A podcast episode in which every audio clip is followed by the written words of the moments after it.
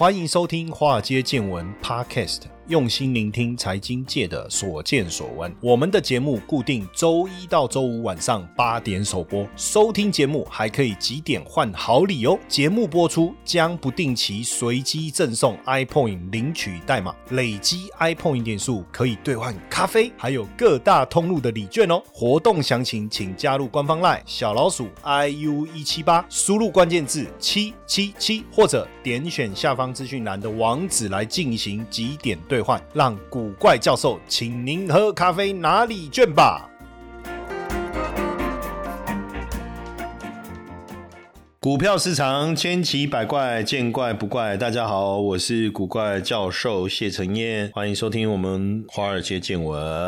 哦，那大家如果喜欢我们的节目，记得关注我们的节目之外，也帮我们分享出去哦，让更多人来收听，好不好？这样我们才有持续的一个动力啊，来制作这个节目啊。当然，你也可以支持我们，参与我们的订阅专案哦，我们的古怪教授财经研究室。那我们现在到二二八之前哦，有这个优惠的一个方。方案哈，赶快来争取好不好？这个给他定下去啊，哈，给他定下去。今天呢，来谈一谈这个尖牙股哈，我不知道大家知不知道尖牙股？F A A N G 哈，Facebook 哦，现在叫 Meta 哦，或是 Amazon、Apple、Nvidia。Google 哈这些，当然这个从联总会开始升息以后啊，科技类股出现了一个非常大的一个修正。实际上这个这样的一个过程哦，如果你是第一次经历，你可能会觉得啊怎么会这样，搞不清楚。可是实际上并不难理解哦。我们之前也跟大家分享过，这就是一种去杠杆的一个过程。那这个去杠杆的过程，升息对企业的成本一定会增加，然后对本益比的评估也会有所。调整，这个一定都会影响到到科技类股的一个发展哦，这一定都会影响到科技类股的发展。当然，你之前没有经历过，这一次就知道了嘛。股票市场就是这样，不知道就透过学习，没有学习就透过经验的累积。那一旦你有经验的累积，下一次再升息的时候，立得在啊嘛。说老师，那下一次升息是什么时候？这一轮完，升息完要等降息，再降息完以后才会再等升息啊，逻辑不是这样吗？哦，所以你边累积经验。你就要边去学习这些东西哈。美国公布一月份的通膨的物价哈，稍微放缓到六点四，不过还是比预期高哦。再加上整个这个消呃消费的一个力道的一个增温哦，那现在呢，大家就认为说联总会应该会持续的一个升息。那持续的升息，照道理对股市的压力会比较大，尤其是科技类股。可是科技类股近期的表现也没有大家想象的差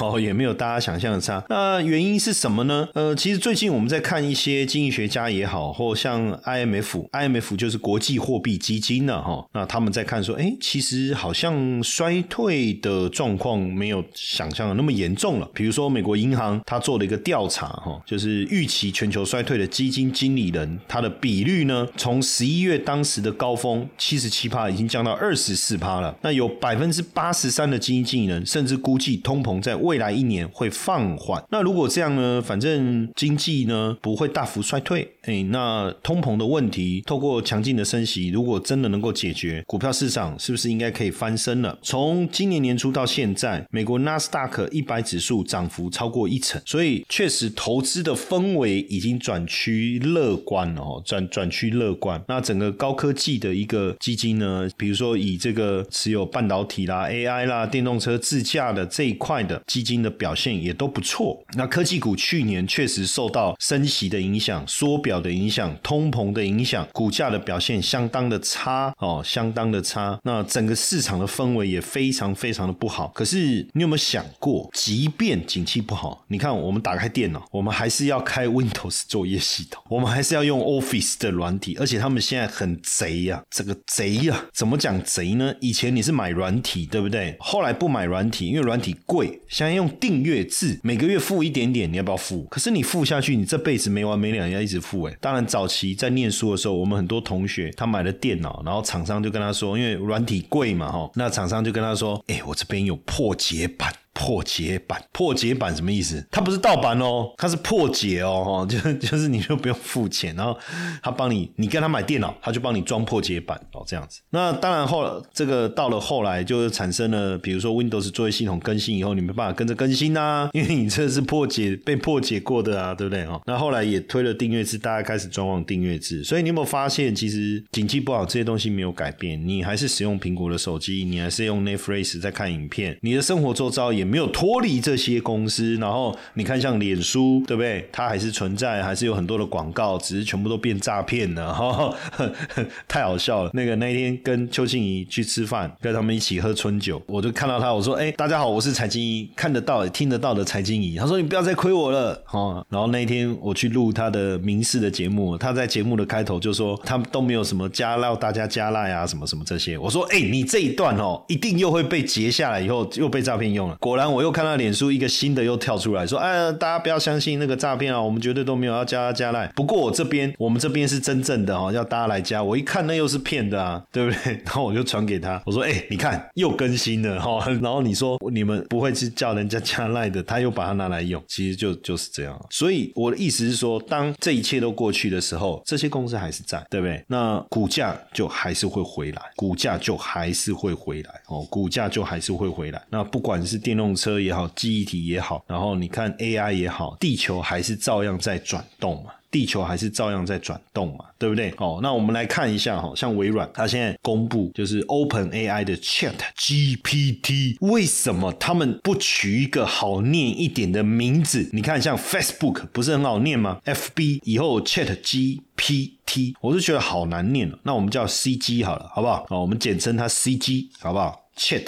GPT，我们就简称 CG 好了。那现在它也整合 CG 的这个并桌机版，要开放给用户来使用哦。那预计 Android 版本跟 iOS 的版本也会问世。哎，所以你看是不是带来一个新的？然后呢，这个伴随 AI 功能的加入哦，微软也改版了 Bing B I N G 哦，他们的搜寻就算是一种搜寻网站嘛，对不对？它现在新页面下方就加上一个 Ask Me Anything 哦，就是你可以问我任何的问题。因为 Chat GPT 真的有有空，大家可以上去玩一玩。那这个部分呢，当然也把整个微软的股价也带带起来了哈。那像前一段时间，你看那个 Google 啊，它不是也发布了它的人工智慧聊天软体 Bar，就问了一个问题，发现有出问题，它的股价大跌。所以很明显，很明显，AI 这个概念一定会影响到整个这个未来相关个股的发展。那目前 AI 投入大量资源，谁？微软、Google 这些，包括。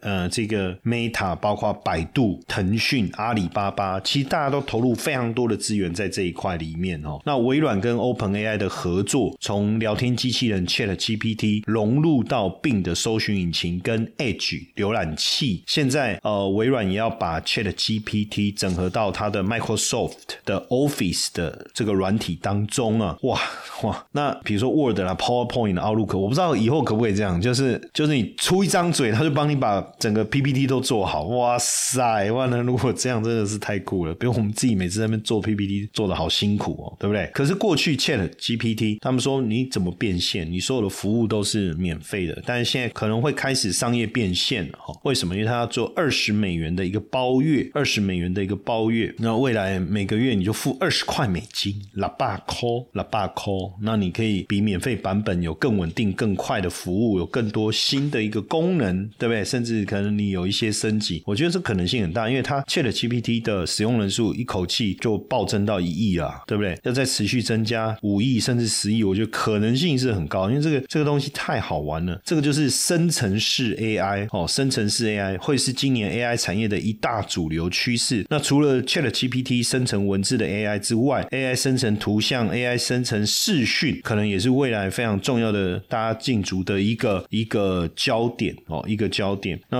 持续的这种转变哈，转变那可能会有这个很大的一个商机。那 Chat GPT 激励了 AI 产业，也激励了 AI 股价的暴涨哈。嗯，因为微软呢，在一月底的时候是扩大投资 Chat GPT 的开发商 Open 很 AI，所以这一个这个方向也让人工智慧相关的股票，你像绘图晶片，好像 NVIDIA，它的股价就也因此而大幅度的一个上升。这些都你要用到这些东西，软体、硬体这些都硬体的部分，尤其是晶片的部分，都有很大的一个关联性哦。那所以呃，微软呢，未来也会帮客户创造专属的 Chat GPT 的这个聊天机器人，吼，聊天机器人。然后这个确实很是一个很大的一个商机。你看，像 Chat GPT，它的活跃用户这一亿户啊，比 TikTok 比谁这个累积的速度啊，哦，都非常非常的快，哦，非常非常的快。那生成这个 AI 基本上现在进入的这个新的境界，哦，当然让半导体产业，我觉得会带来非常大的成长动能。因为过去我们的半导体产业，大家能想象的不就是呃，不就是在这个。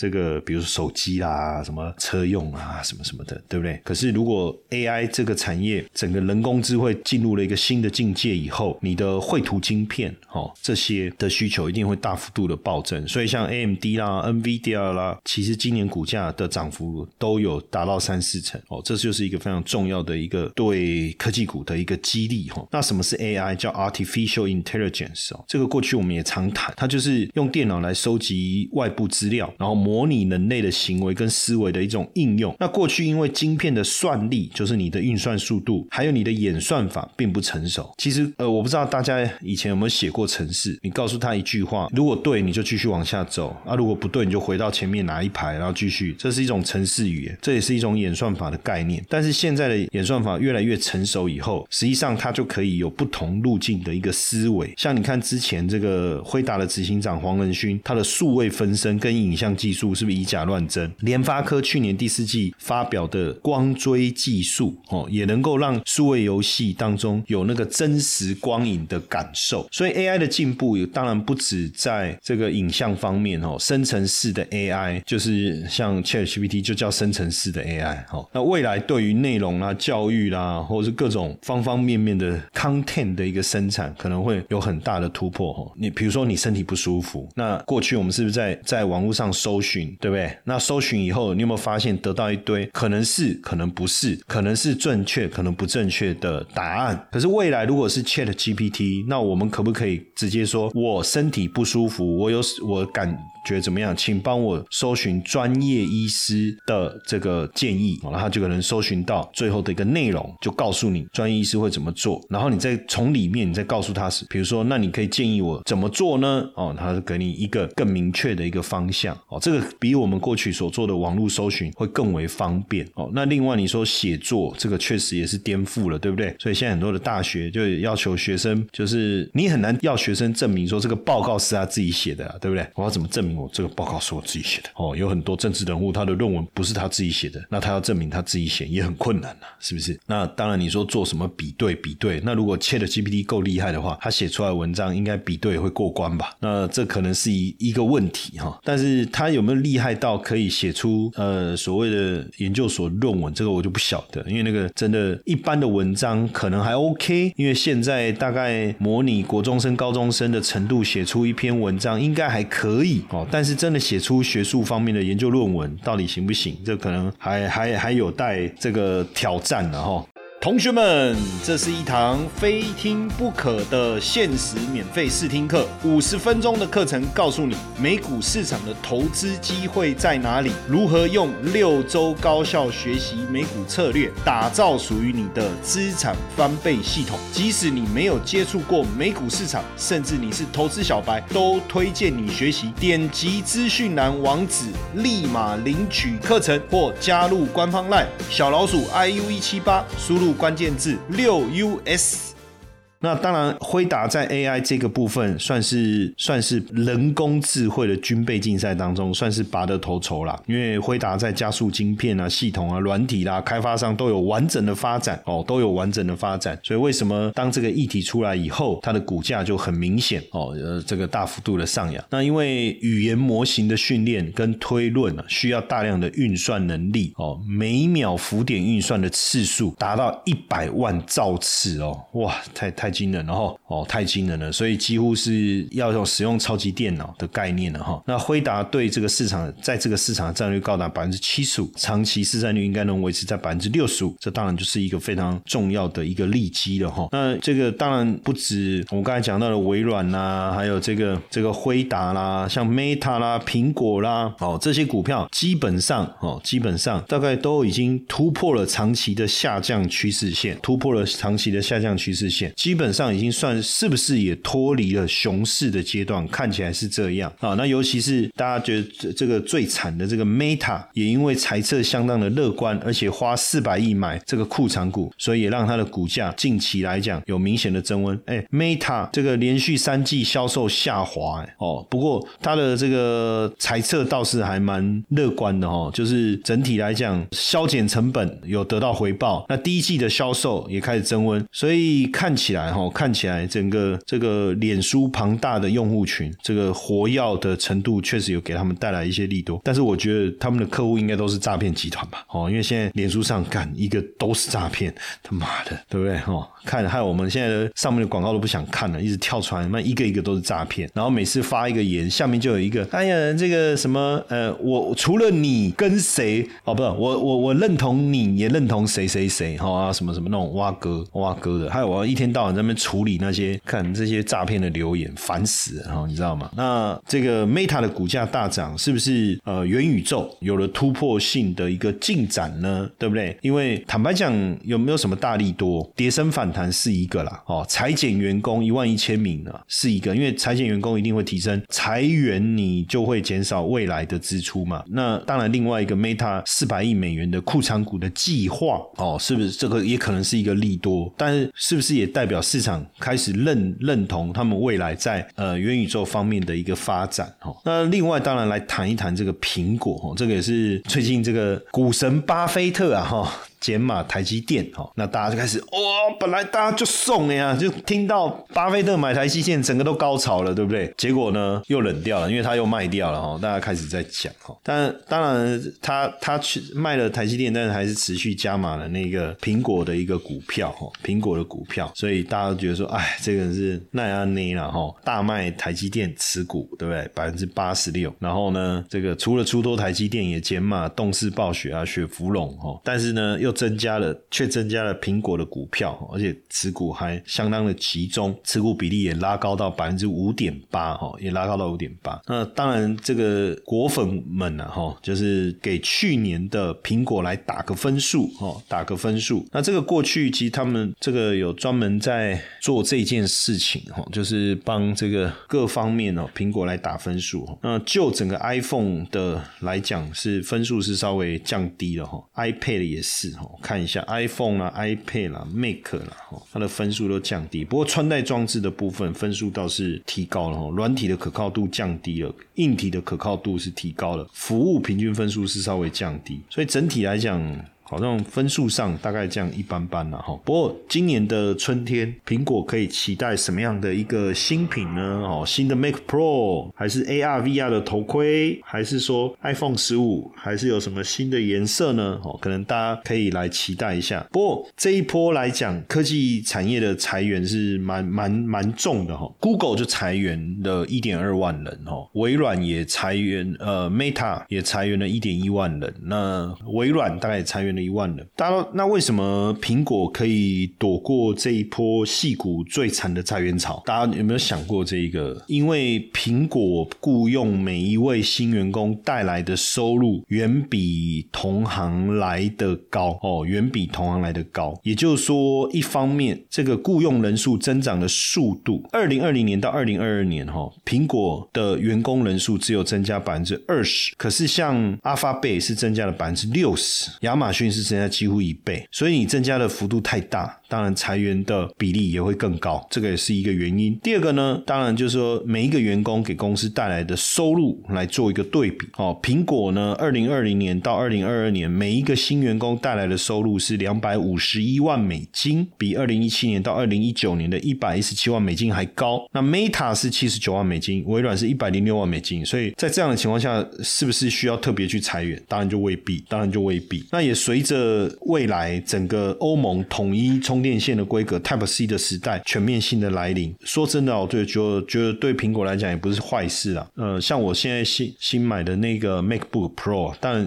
它也不算新，我新买，但它不是最新的规格，它是二零一九年的哦，因为我还是希望在我的电脑里面装 Windows 嘛。因为如果是呃最新的用他们的 M M 晶片哦，M One 晶片就没办法直接装了，这个就很麻烦，所以我还是用之前的那个 Intel 的晶片的。但是二零一九年的，其实我整台电脑其实都是 Type C 的接口，USB Type C 的接口，所以未来手机也会是这样哈。当然这是苹果的部分，那再来电动车呢，像 Lucy 哦，Lucy 的空头被大屠杀哦，因为传出沙国的大股东要收购剩下的。股份哦，股价一度暴涨将近一倍哈，然后在特斯拉的部分也是哦，股价大跌一个月以后又疯涨了这个百分之六十七哦，快七成了，快七成。过去大家都看衰特斯拉有太多的利空哦，但是呃，随着特斯拉启动全球性降价以后，反而订单哦接踵而来哦，然后第四季的财报又很乐观哦，甚至在一月的时候订单增长是生产率的两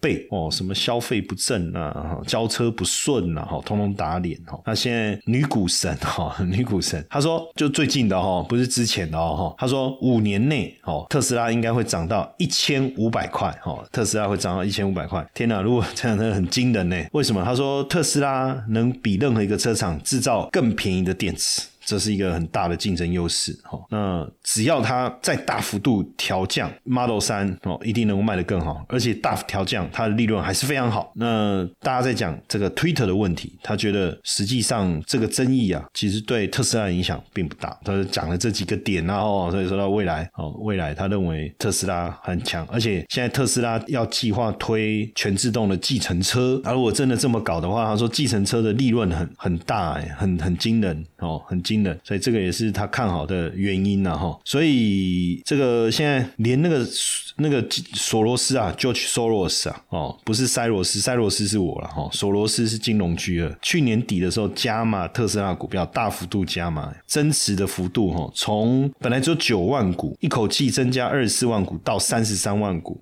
哦，这个增加的幅度也很惊人，所以这样看起来是不是整个科技股否极泰来了呢？哦，我相信从我们刚才的这样的一个讯息的分享哦，蛮值得大家去思考的。嘿，各位铁粉们，如果喜欢华尔街见闻，请大家多多按下分享键，让更多人能听到我们用心制作的节目。你们的一个小动作是支持我们节目持续下去的原动力哦，快去分享吧！